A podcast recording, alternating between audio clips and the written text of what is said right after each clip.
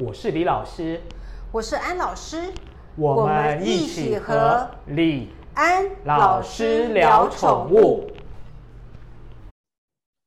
大家好，我是李老师，我是安老师，我们李安老师聊宠物又在空中跟大家相会。那今天安老师要跟我们分享什么有趣的话题呢？其实不是我分享，我是有一个好奇。嗯，请说。嗯，这个好奇是，其实，在大概有两年吧，两年前，呃，因为我们家有只猫，就是比较挑食，就不爱吃饭。然后我这个紧张的妈，就是猫儿不吃饭，妈妈会紧张，这这一型的就紧张妈。然后就无意之间就看到网络上，就是说就在讲说有一只猫猫，就是趁着主人不在的时候，就是在家里头就开始捣蛋。结果妈妈回家的时候就发现说有一包东西完全被猫猫给吃光光了。然后那一包东西叫做啤酒酵母，然后那个主人就很惊讶。然后呃，当然那啤酒酵母对猫来讲没有不好，其实是 OK 的。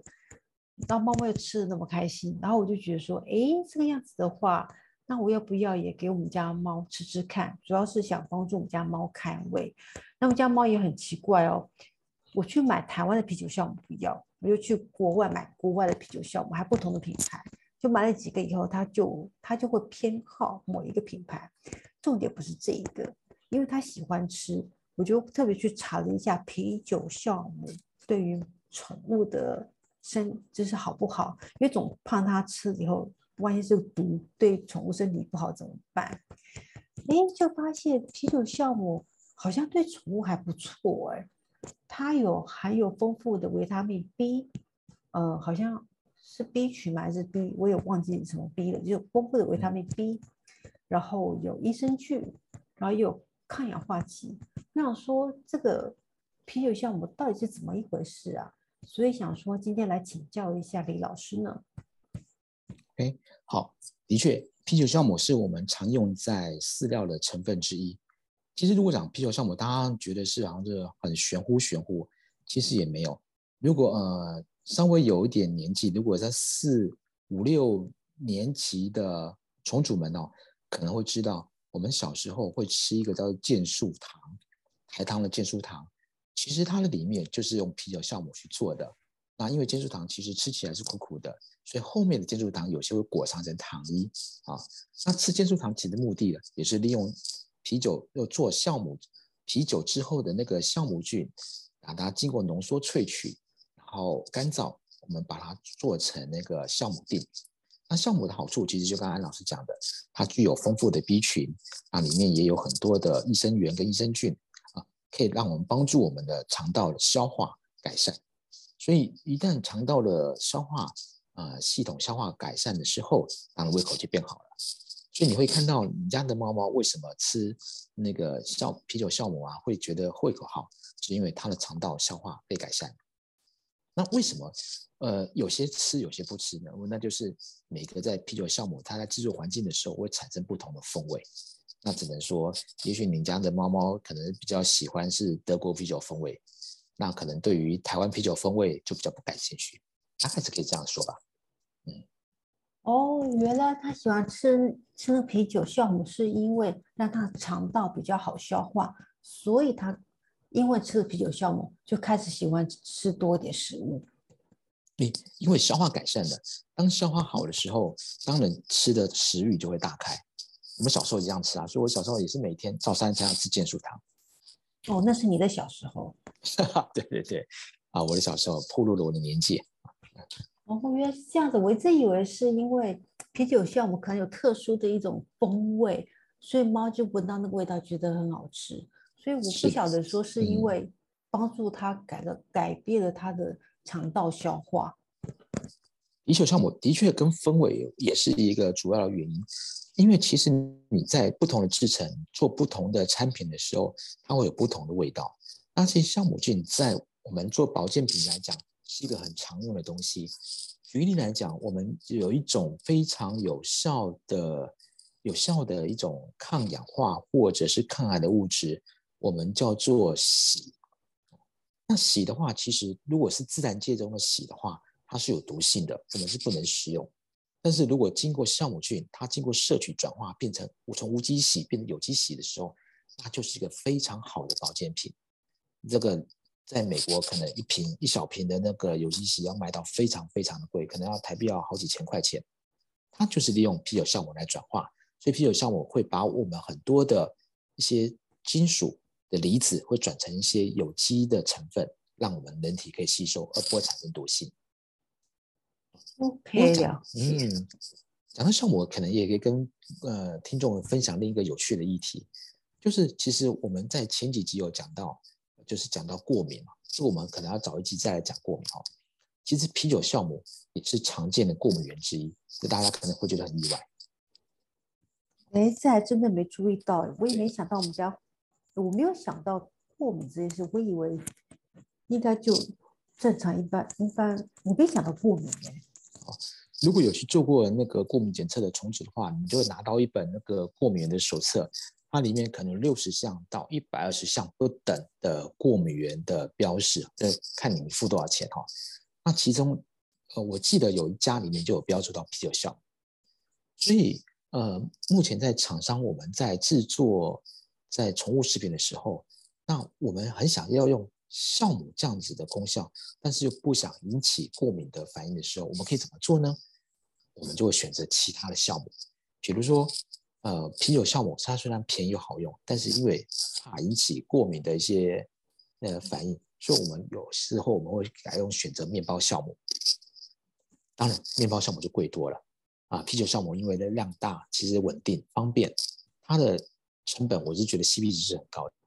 但是的确在产品设计上的时候，我们有不同的考量，为了避免一些呃过敏的产生，所以我们有时候也会使用面包酵母。当然它的风味也是不一样的。嗯，那面包酵母。呃，所造呃，应该这么讲啦。我要我的意思是说，面包酵母的效果会跟苹果，呃，不是苹果，是啤酒，啤酒酵母是一样的吗？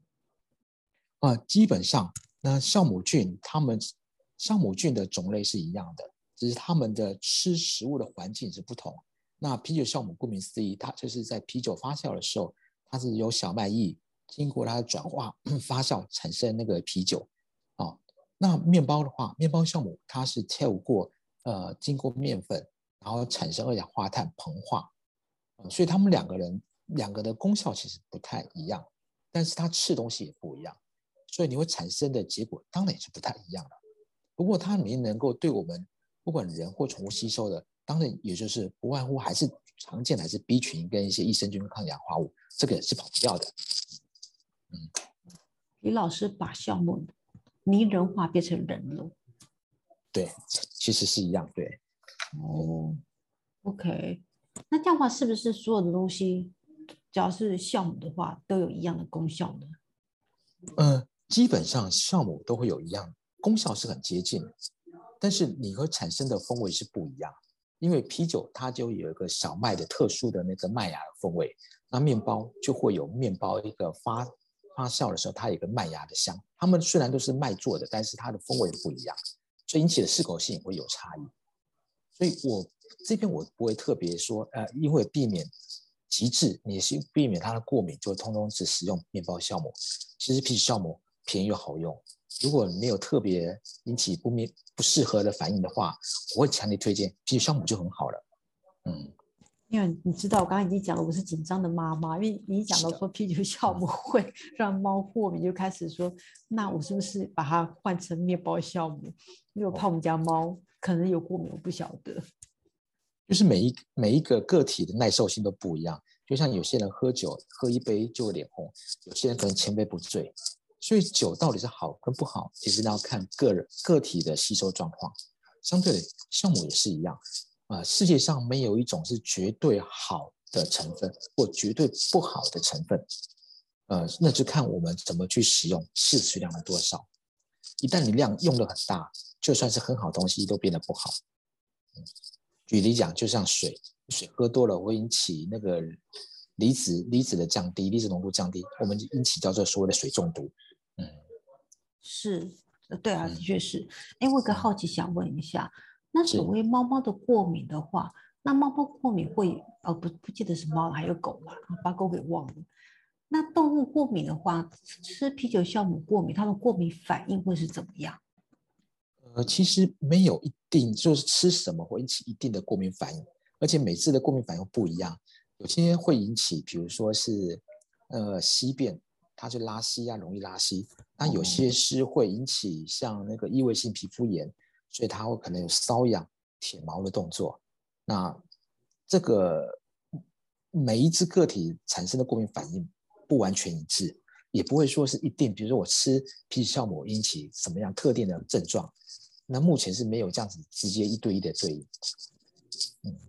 好，我只是多问一下，就是嗯回到没问题紧对对紧紧张妈妈立刻开始联想说，对呀、猫儿有没有这一类的反应？还好没关心都是好事的，关心都是嗯好事的。对，嗯，OK，好哇，今天讲到啤酒酵母，这样听起来就是那也放心的，好像啤酒酵母对猫儿来，呃，猫儿或狗儿来讲吃，嗯，好像是有好处，当然就是要小心有没有过敏源，如果没有过敏，没有过敏的话，其实是是可以尝试吃一点，对它肠道消化是有帮助的。我记得好像我刚忽然想到，我记得啤酒酵母还有一个好处就是可以帮助他们的皮肤跟他们的毛色是可以比较好的。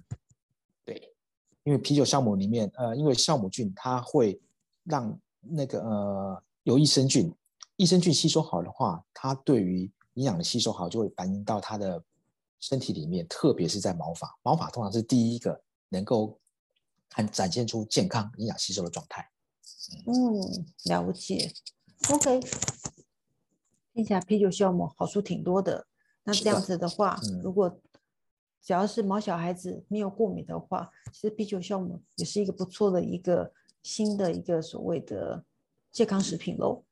对，所以我们常我常常跟我太太讲，因此要让我多喝啤酒，我可以从这里来吸收啤酒酵母，嗯，这个是一个什么样的借口呢 喝酒的借口。？OK，好，那今天我们就到这边，很谢谢谢李老师的分享了，让我知道啤酒酵母我给我的毛小孩子没有吃错喽。是，好，那我是李老师，我是艾老师，我们李安老师聊宠物，下周见，拜拜。拜拜。